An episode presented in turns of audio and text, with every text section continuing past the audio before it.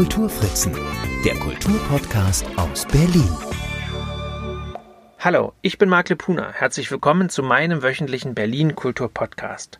Dies ist nun schon die 32. Episode.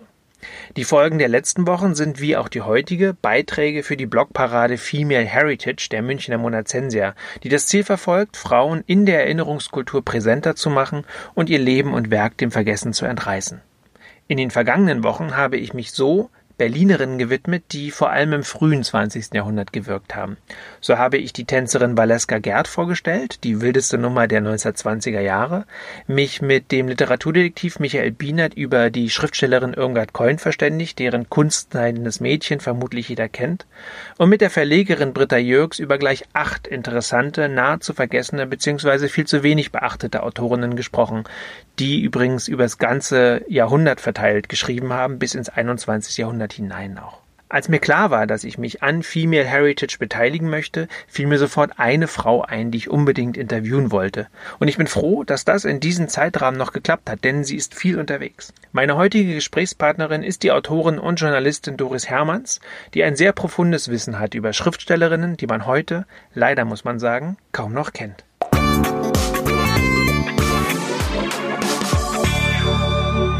Kennen uns jetzt so ein bisschen schon länger persönlich. Ich weiß, du bist eben Autorin und arbeitest viel für den Aviva Verlag oder schreibst eben dort, kommen Bücher raus. Über Christa Winslow hast du eine Biografie gemacht und auch ein Essayband rausgebracht. Du hast dort äh, ein Buch von Ruth Landshoff York übersetzt. Wenn man auf der sehr ähm, lesenswerten Seite Fembio Org. Ja, danke schön. Jetzt wusste ich gerade nicht, ob es genau. Org oder com ist. Fembio.org schaut, sind dort auch eben sehr viele Frauenbiografien, äh, nach denen ich so ein bisschen geguckt habe, äh, dann tatsächlich mit deinem Namen unterschrieben. Das heißt, du hast sehr viel auch dort ähm, tust dort sehr viel für die Sichtbarkeit. Und da habe ich gedacht, ich gebe dir so eine Art Blankoscheck, so einen Blankoschein und du darfst dir eine Frau aussuchen, die äh, vielleicht so gut wie keiner kennt, aber jeder mal kennenlernen sollte oder die wiederentdeckt gehört. Ja, und da frage ich dich doch jetzt einfach mal, wen hast du denn das ist auch für mich ein Experiment tatsächlich, dass ich eigentlich so gar nichts weiß über die Menschen, mich auch bewusst mal nicht vorbereitet habe und mal gucken, wo mich die Fragen so hintreiben. Ähm, wen hast du oder wen möchtest du gerne jetzt im Rahmen dieser Blogparade, im Rahmen dieses Podcastes vorstellen? Welche Berlinerin? Geht natürlich immer um Berlin, weil äh, es ist ein Berlin-Kultur-Podcast. Hallo Doris, erstmal schön, dass Hallo. wir miteinander reden. Ja, vielen Dank für die Einladung. Ähm, ich möchte äh, Hertha von Gebhardt vorstellen, eine Schriftstellerin, die den Großteil ihres Lebens in Berlin gelebt hat, auch wenn sie in Leipzig geboren worden ist. Aber sie ist ich würde sagen, sie hat sich auch als Berlinerin gesehen. Sie hat den Großteil ihres Lebens, wie gesagt, hier gelebt und hier gearbeitet. Sie hat geschrieben, alles Mögliche. Ähm, sie hat angefangen 1915. Vielleicht fangen wir kurz an. Wann ist sie denn geboren? Damit sie ist geboren 1896, äh, mhm. wie gesagt, in Leipzig. Ähm, sie hat seit den 10er Jahren in Berlin gelebt, hat angefangen mit kleinen, kurzen Texten für Zeitungen eine Art Gedichte am Anfang, hat aber relativ schnell auch ihren ersten Roman geschrieben. Zwei Jahre später ist schon ein Roman erschienen von ihr in Fortsetzungen. Erst in einer Zeitung, der ist dann 1920 äh, als Buch auch veröffentlicht worden. Und sie hat sich immer so ein bisschen weiter ausgebreitet. Ähm, sie hat, wie gesagt, mit den Gedichten angefangen, dann kurze Feuilleton-Texte. Sie hat unglaublich viele Feuilleton-Texte geschrieben, hat Romane geschrieben, hat später Drehbücher auch geschrieben, hat Kinderbücher geschrieben. Sie war von ihrer Ausbildung her äh, Französischlehrerin, was sie aber nur sehr kurz gemacht hat. Sie hat während der Zeit schon angefangen zu schreiben und zu veröffentlichen ähm, und hat auch übersetzt. Also von ihr sind sehr viele Sachen übersetzt, sehr viele Bücher übersetzt worden und sie hat selber aber auch sehr viele Bücher übersetzt. Mhm. Und was vielleicht noch interessant ist, wie ich auf sie gekommen bin, weil ich hätte normalerweise auch nicht unbedingt von ihr gehört.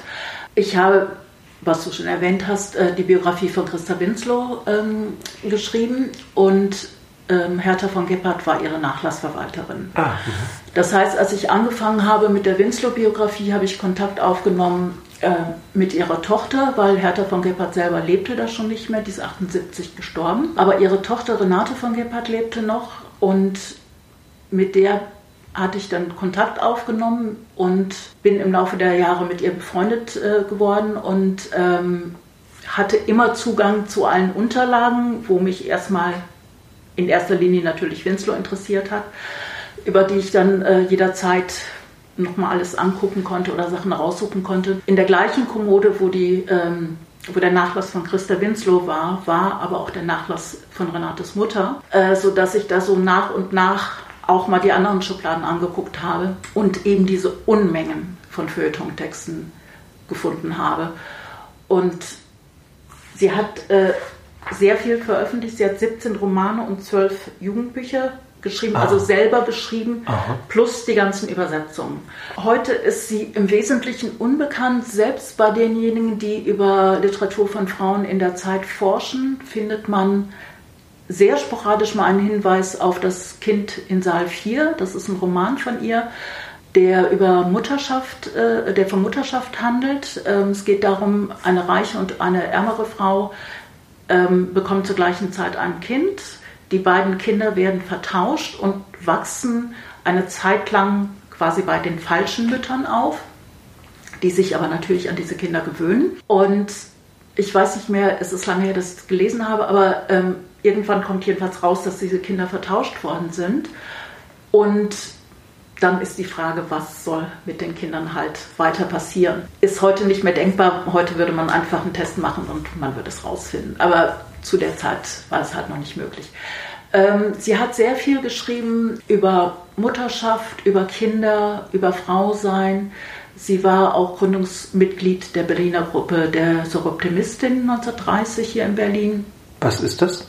Das ist ein Verein von berufstätigen Frauen, den es weltweit gibt, ähm, die international agieren, aber auch national und lokal. Die gibt es bis heute, die sind immer noch aktiv. Und das Besondere an, an diese, ich weiß nicht, ob das heute noch so ist, aber damals war es jedenfalls so, dass von jeder Berufsgruppe nur eine Frau anwesend sein durfte, also in dieser Gruppe sein durfte. Mhm. Und sie war halt die Schriftstellerin, dann gab es zwar schon noch Juristin oder Ärztin oder so. Ähm, also jeweils nur eine. Es gibt einen sehr schönen Text von Hertha von Gebhardt, wo sie so ein Treffen beschreibt, wo sie dann sich in einem Café treffen und die meisten Frauen gekleidet sind, entsprechend der Zeit Kurzhaarschnitt haben, wie man das in den 30er Jahren äh, von der neuen Frau kennt, ähm, mit Jackett und Bluse und äh, Krawatte. Mhm. Und sie dann gleichzeitig aber schreibt, man sollte nicht denken, dass diese Frauen männlich sind.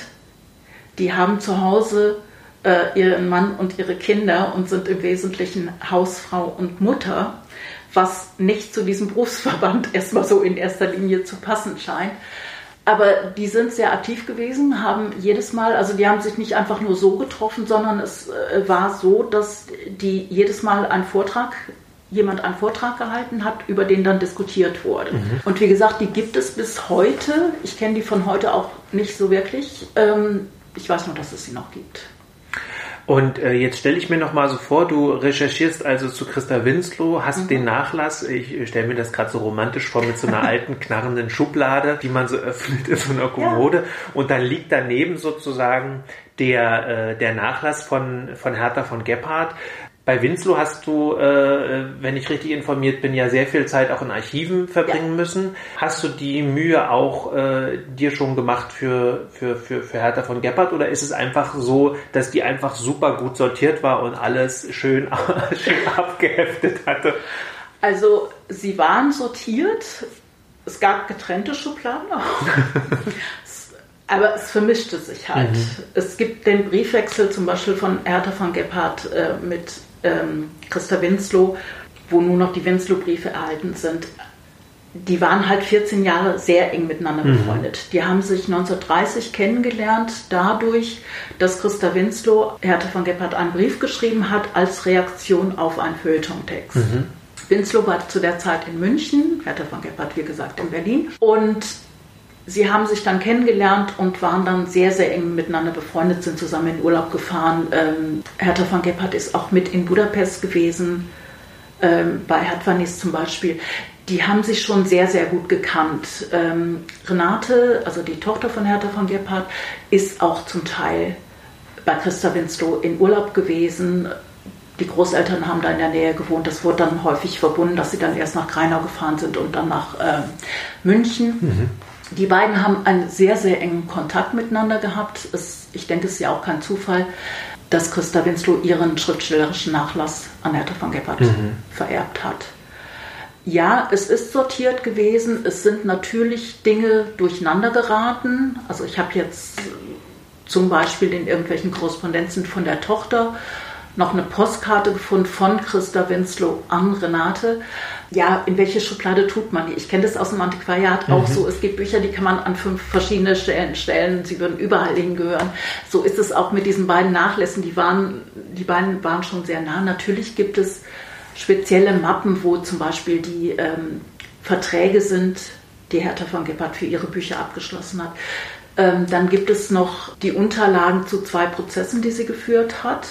Zum einen wegen, also es hatte beides mit Christa Winslow zu tun. Das eine war, dass es in den Ende der 40er Jahre, glaube ich, ähm, eine Verfilmung gab von Das Mädchen Manuela in Mexiko, was sie aber erst erfahren hat, als, es, äh, als der Film hier äh, bei der Berlinale gelaufen ist und sie versucht hat, die Rechte äh, rauszufinden, wie das mit den Rechten ist. Nun sind über den Krieg unendlich viele Dinge verschollen, zerstört, kein Mensch weiß mehr, wo sie sind. Ich habe viel oder ich habe versucht, Kontakt mit Heath aufzunehmen. Heath war äh, die Agentur, bei der Christa Winslow war. Mhm.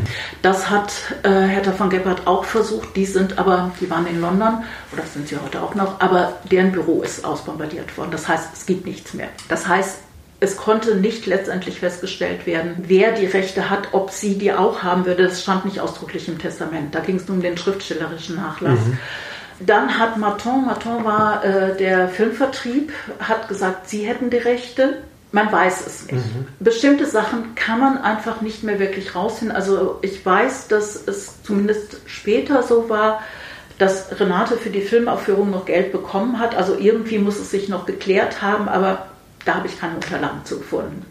Das andere war, dass zwei Bücher von Christa Winslow in Amsterdam erschienen sind in der deutschen Abteilung vom ähm, Alette Lange Verlag. Und Hertha von Gebhardt mit denen nach dem Krieg Kontakt aufgenommen hat und gesagt hat, so, ähm, hier ist das Testament und ich bin die Nachlassverwalterin und habe den schriftstellerischen Nachlass äh, geerbt und sich erkundigt hat, ob noch Honorare aufstehen würden. Und ja, die letzte Abrechnung war 1940 gewesen und es hat nach 1940 noch Verkäufe gegeben. Das waren ungefähr 300 Gulden, die ähm, Hertha von Gebhardt unmittelbar nach dem Krieg gut hätte brauchen können. Dann haben die ihr, also sie hatten, der Verlag hat ihr eine Ausstellung geschickt, was verkauft worden ist und so weiter. Und haben dann aber gesagt, ähm, sie könnten ihr das Geld nicht überweisen. Sie hätten das äh, überweisen müssen an eine Institution für feindliche Autorsrechte in den Niederlanden.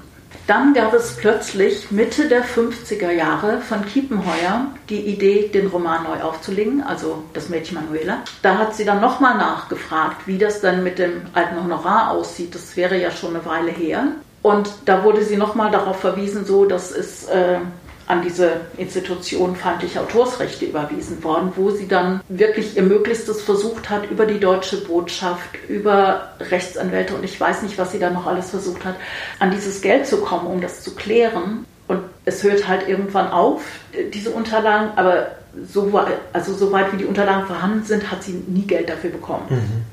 Und das ist jetzt nochmal was, wo ich, wenn ich mal Zeit habe, nochmal versuchen möchte, was rauszufinden, was es mit dieser Institution hat, weil feindliche Autorsrechte, ähm, Autorenrechte heißt es im Deutschen, gerade auf die anzuwenden, das, das ist quasi eine Exilabteilung gewesen. Alerte Lange war einer der beiden großen Verlage in Amsterdam, mhm. die Exilliteratur rausgebracht haben. Es gibt den Kerido Verlag, der aber ein getrennter Verlag war. Es gibt auch äh, Kerido, Atreberei Kerido, der niederländische Verlag, die haben aber einen getrennten Verlag.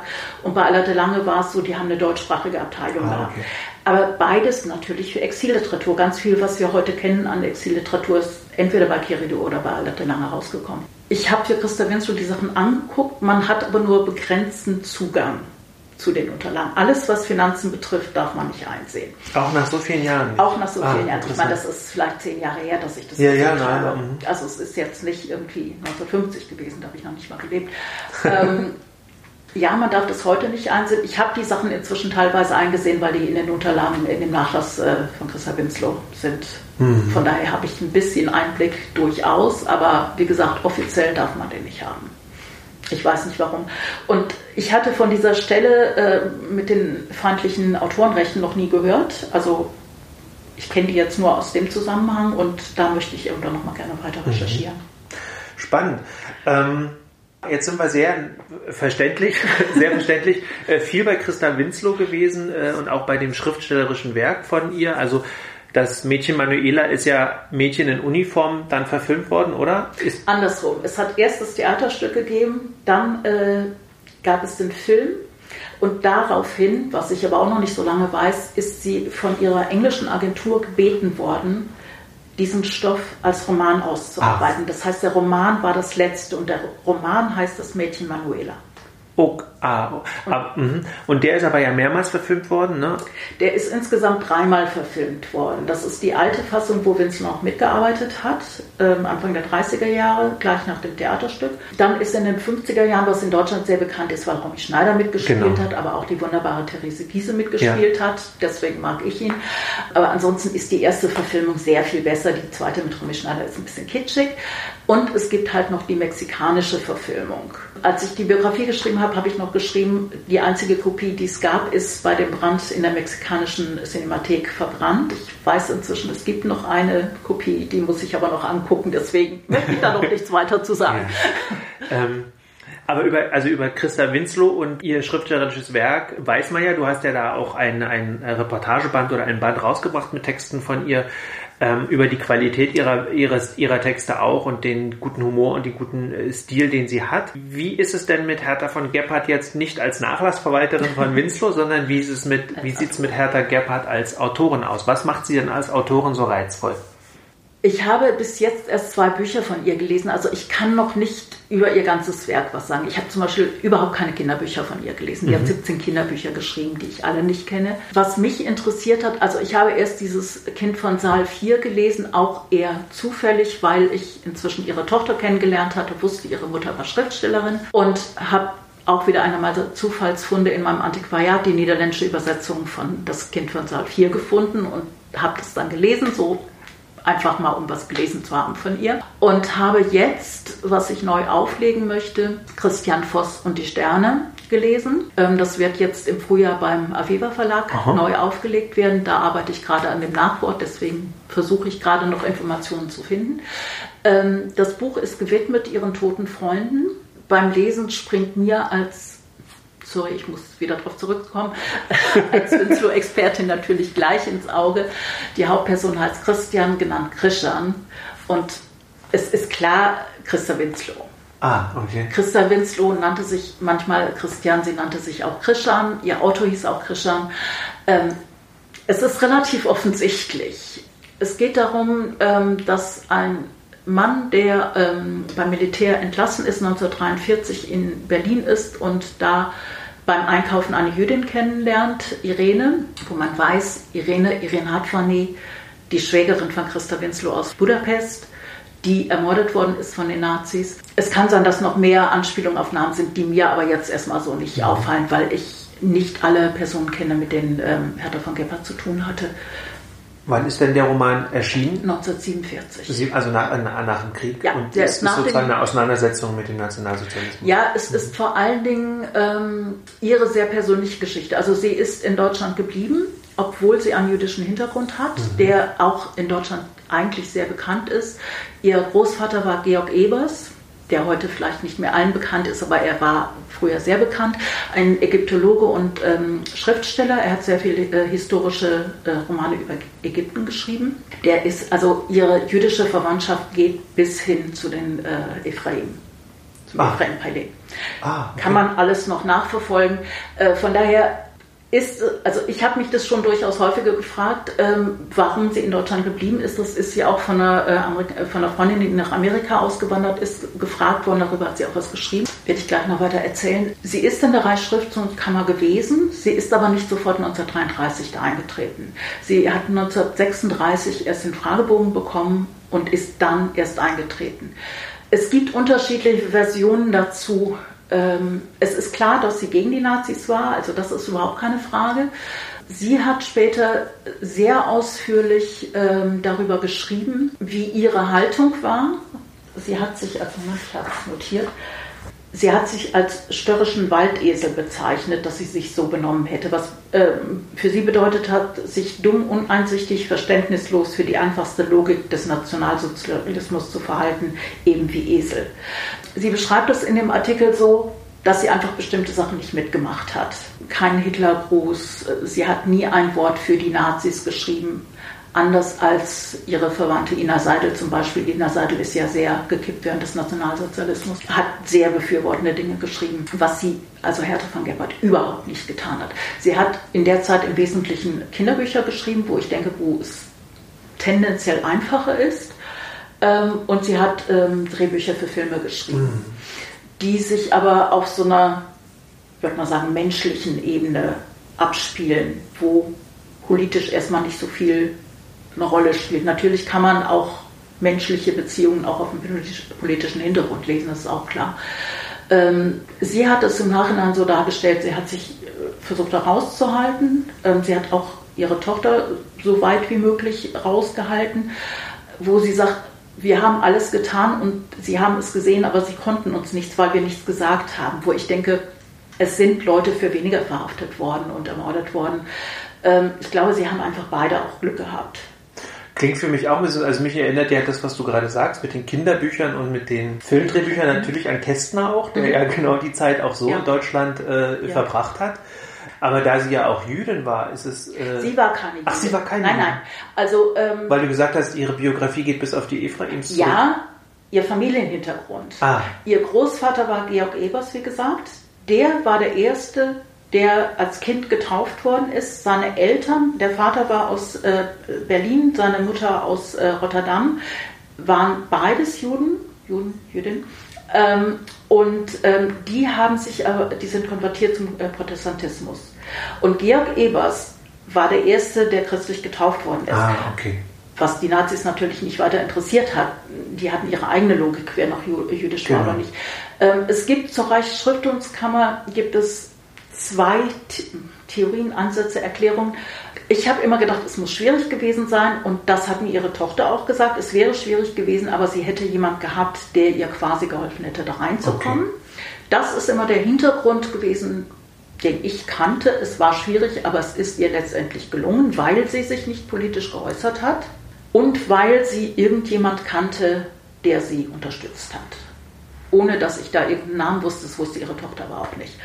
Jetzt habe ich aber vor kurzem einen ähm, Artikel gelesen, nein, kein Artikel, das, das war ein Brief ähm, von Hertha von Gebhardt an ihre Rechtsanwältin im Zusammenhang mit diesem Rechtsstreit da mit Alain de Lange, dass sie da ausdrücklich geschrieben hat, ähm, dass sie sich nicht politisch geäußert hat und dass sie keine Probleme gehabt hätte, in die Reichsschriftungskammer zu kommen. Das sind jetzt Informationen, die für mich nebeneinander stehen. Ich kann es mir kaum vorstellen, dass sie keine Probleme gehabt mhm. hat äh, aufgrund ihres Hintergrunds. Aber wie gesagt, sie hat es so beschrieben, dass sie keine Probleme gehabt. Mhm. Aber wie gesagt, 36, also sie ist nicht sofort irgendwie auf den Zug aufgesprungen, als 33 die gegründet wurde. Okay. Und so wie ich das aus ihrer Übersicht, sie hat so, ein, so eine Übersicht über ihr Leben gemacht, wann was war, ähm, wo für mein Gefühl auch relativ viel fehlt, aber ähm, da steht ausdrücklich drin Fragebogen. Und das klingt für mich so, als ob ihr der Fragebogen zugeschickt worden mhm. ist, weil die Reichsschriftungskammer hat natürlich diejenigen, die veröffentlicht haben, ob sie das durften oder nicht, wenn sie die erwischt haben, quasi dann das was von Irmgard Korn genau. geschrieben worden ist, ähm, angeschrieben, wenn die gesehen haben, es gibt Leute, die was veröffentlicht haben, die sind aber nicht in der Rastschrift. Ja. Und, und, so kam mir das in dieser Übersicht auch vor. Ah, okay. Und ähm, du hast ja gesagt, der erste Roman war schon in den in war späten, 1920. Ah ja, genau, späten. Und wie gesagt, schon vorher ähm, in, in Fortsetzungen in, in, der Zeitung veröffentlicht. Mhm. Und äh, wie war das dann? Du hast ja dann jetzt gesagt, der Roman, den du jetzt äh, neu herausbringen möchtest, mit dem Nachwort versehen auch, der ist aus der Nachkriegszeit. Ja, 1947. War sie denn, ähm, also war sie denn eine bekannte Autorin damals? Und also sie war damals, denke ich, schon wichtig. Sie hat äh, in allen Organisationen, also Nachkriegsorganisationen dann wieder äh, mitgearbeitet. Sie hat an dem ersten ähm, äh, äh Deutschen Schriftstellerkongress äh, den mit vorbereitet, äh, hat dann eine entscheidende Rolle mitgespielt. 1947 war der auch im Oktober hier in Berlin. Sie hat bis 1966 noch neue Bücher geschrieben. Sie hat, was für Berlin auch interessant ist, im Tagesspiegel ganz, ganz viel mhm. veröffentlicht auch. Sie hat schon überall versucht, auch mitzumischen. Sie ist für mein Gefühl jemand gewesen, die auch sehr viel sie an Netzwerken beteiligt hat wenn ich mit ihrer Tochter geredet hatte und wir reden dann über Schriftsteller oder Schriftstellerinnen, die wir heute so dem Namen nach so aus den 20er, 30er Jahren kennen, die Renate noch alle persönlich gekannt hat über ihre Mutter. Okay.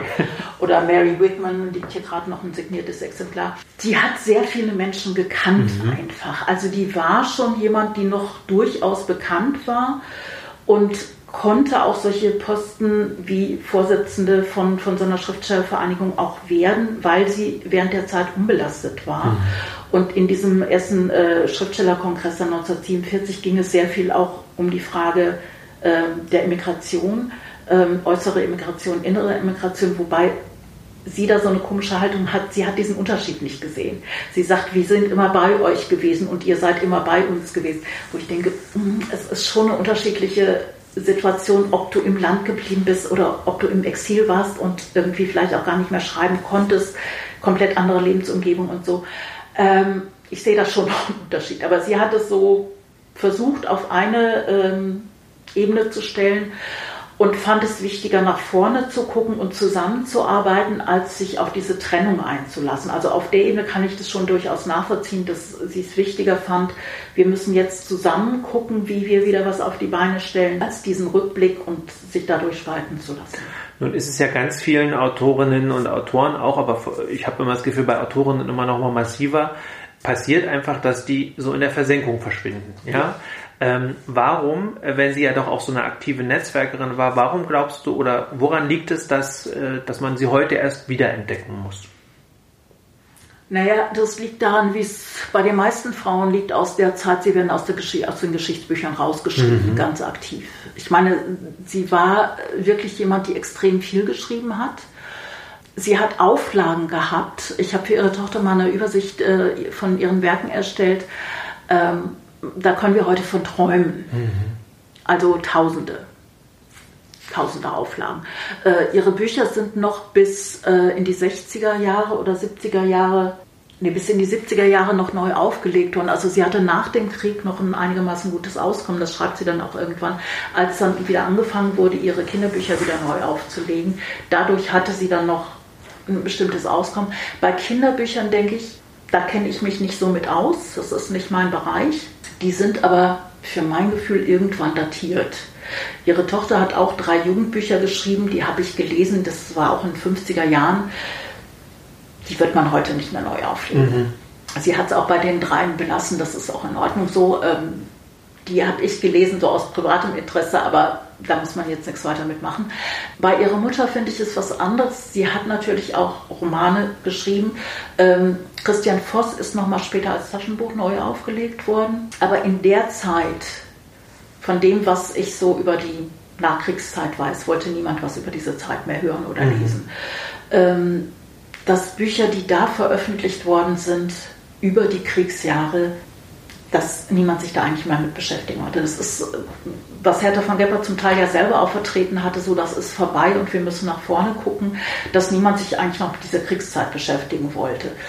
Ähm, damit hat es für mein Gefühl mit diesem Roman zu tun. Mit ihren früheren kann ich es nicht äh, so sicher beurteilen, aber es ist klar, die Frauen werden aus der Literaturgeschichte rausgeschrieben. Ich habe mal eine Zeit lang äh, in den Niederlanden im Antiquariat gearbeitet, auf der Schulbuchabteilung, wo ich wirklich sehen konnte, wie die Frauen im Laufe der Jahre, die erst noch drin waren, mhm. rausgeschrieben worden sind.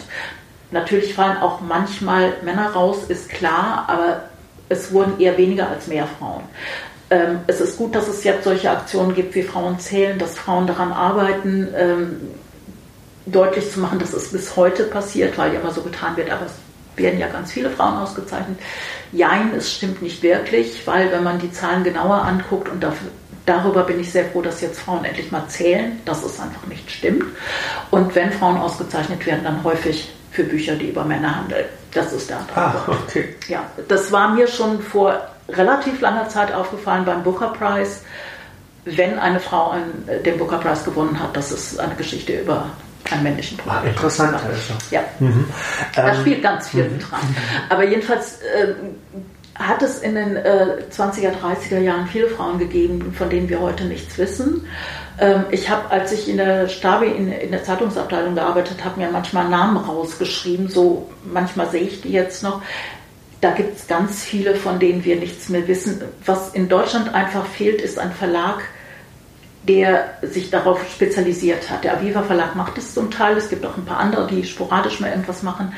Ähm, ich sehe den Unterschied. In England gibt es die Virago Press, mhm. die seit Jahrzehnten wirklich alte Literatur von Frauen veröffentlichen, gerade so aus den ersten 50 Jahren, sagen wir vom letzten Jahrhundert, die dadurch nochmal ganz neu entdeckt worden sind in einer ganz anderen Form, als es in Deutschland passiert.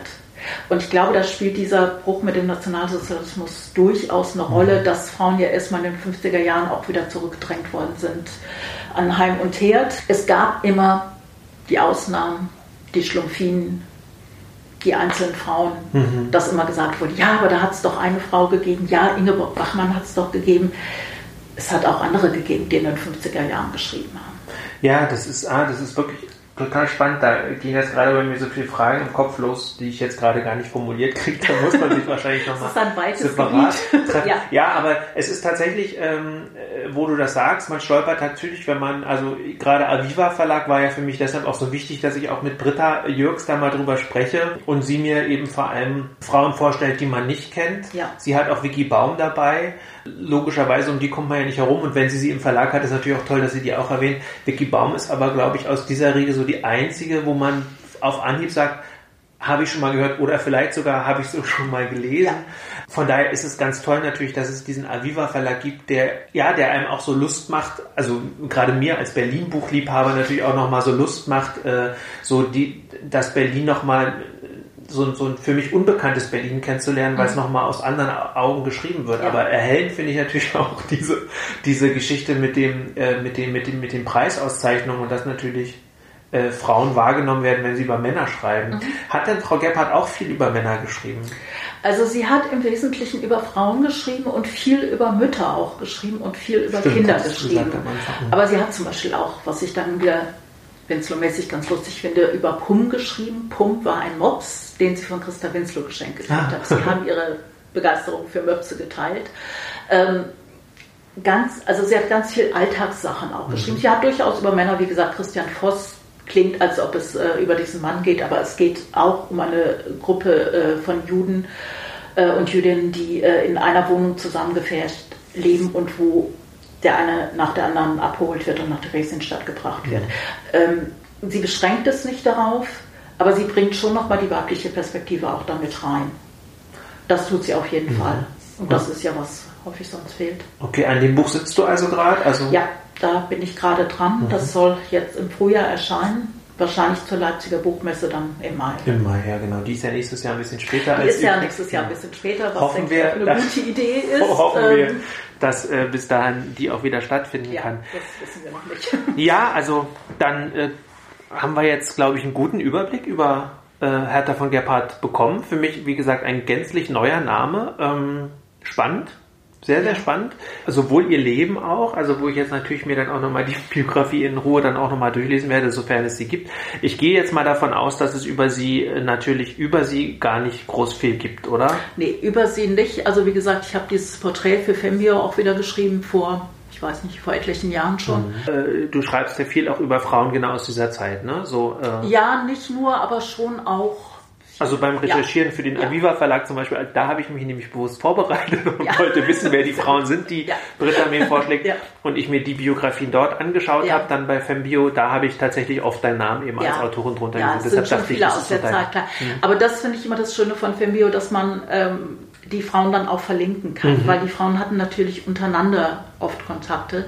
Da bin ich gerade bei Hertha von Gebhardt noch dabei, mit wem sie äh, noch Kontakt hatte. Gabriele Tergit ist bekannt, äh, René ja. Brandt ist bekannt. Ähm, sie hatte schon noch ähm, Kontakte auch mit äh, Frauen oder mit Autorinnen, die ausgewandert sind, äh, die ins Exil gegangen sind das finde ich immer das Spannende, zu gucken, wo waren da auch Netzwerke, mhm. wer hatte mit wem zu tun und das kann man bei Filmbio dann wieder wunderbar verlinken und dann von einer Frau zur anderen lesen. Das mag ich dann mal sehr besonders.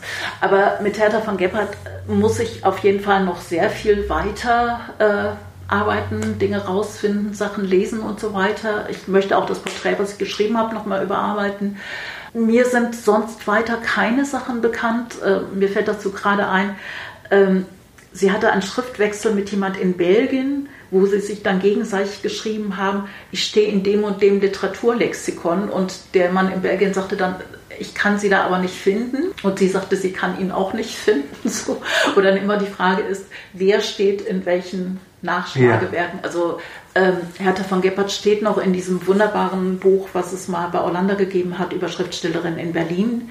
Da steht, das ist eigentlich so der einzige veröffentlichte Artikel, der mir bekannt ist, wo ein bisschen mehr zu ihr steht. Die haben irrsinnige Arbeit da reingesteckt, dieses Lexikon zu erstellen, was für alle, die heute an irgendeiner Autorin die irgendwas mit Berlin zu tun hat. Wirklich großartig. Mhm. Das ist ein Standardwerk, leider schon sehr, sehr lange nicht mehr zu kriegen.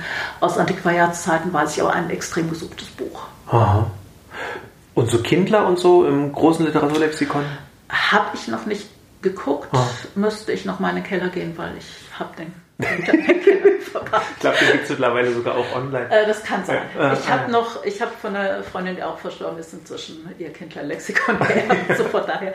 Aber es ist ja, ich habe es schon mal gebraucht, aber es ist nicht sowas, was ich. Man guckt heute wirklich eher im Internet nach. Das ist so. Ja, wunderbar. Vielen Dank. Also Hertha von Gebhardt haben wir jetzt auf der haben wir jetzt auf dem Schirm, hoffentlich alle, die das ja. hören. Ab März kann man dann auch wieder was von ihr lesen. Vielleicht findet man auch, weiß man ja nicht, bei Ebay oder antiquarisch, antiquarisch noch Bücher. Sind noch Sachen ne, da wird ja wahrscheinlich was drin sein. Ja. Ich finde ja auch tatsächlich gespannt, mal so alt, ältere Kinderbücher nochmal zu gucken. Also da werde ich mal nach recherchieren, weil Kinderbücher finde ich immer super.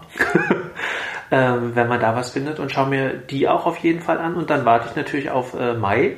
Ja, bis dahin weiß ich hoffentlich ja. auch mehr. Also ich muss nicht bis Mai das, ich muss bis Januar das Nachwort schreiben, so von daher muss ich es jetzt in nächster Zeit rausfinden. Ähm, ich hoffe, dass ich bis dahin noch ein bisschen mehr weiß. Aber ich glaube, um neugierig zu machen. Kann und einen ersten Überblick über äh, Hertha von Gepper zu geben, war, war glaube ich, das, was du uns jetzt erzählt hast. Auch gerade in Kombination mit Christa Winslow, die wir ja in, also die ich ja auch vorhabe, mit einem Text, mit ihrem einzigen Berliner Text in einem der nächsten Podcast-Folgen dann auch vorzustellen, wo du ja auch dann äh, freundlicherweise noch was zu sagen wirst. Glaube ich, dass wir die Folge für heute beschließen können. Wer weitere interessante Frauen kennenlernen möchte oder Texte über Frauen, ähm, die ja, die gerade ganz aktuell geschrieben wurden, da, dem empfehle ich tatsächlich, sich die komplette Blogparade von Female Heritage mal durchzuschauen. Den Link verlinke ich in den Show Notes, weil dort kann man wirklich sehr, sehr spannende Frauen entdecken. Ich selber bin jetzt schon mit drei Episoden und insgesamt dann ja über zehn Frauen auch schon dabei und werde bis zum Ende der Blogparade noch ein oder zwei Folgen dazu liefern können. Ja, ich freue mich, dass wir haben reden können. Ja, vielen und, Dank. Ja, und ähm, bin gespannt und könnte mir vorstellen, dass wir bei der nächsten Entdeckung, die du hast, meldest du dich wieder und dann Gern. gucken wir, dann schauen wir, was die nächste Berlin, welche nächste Berlinerin wir zusammen dem ja. äh, Vergessen entreißen werden. Okay. Ja. vielen, vielen Dank. Gerne. Tschüss.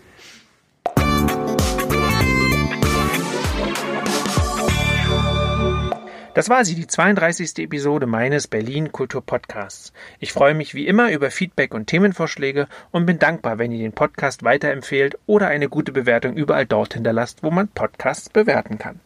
Mein Name ist Marc Lepuna. Schön, dass ihr zugehört habt.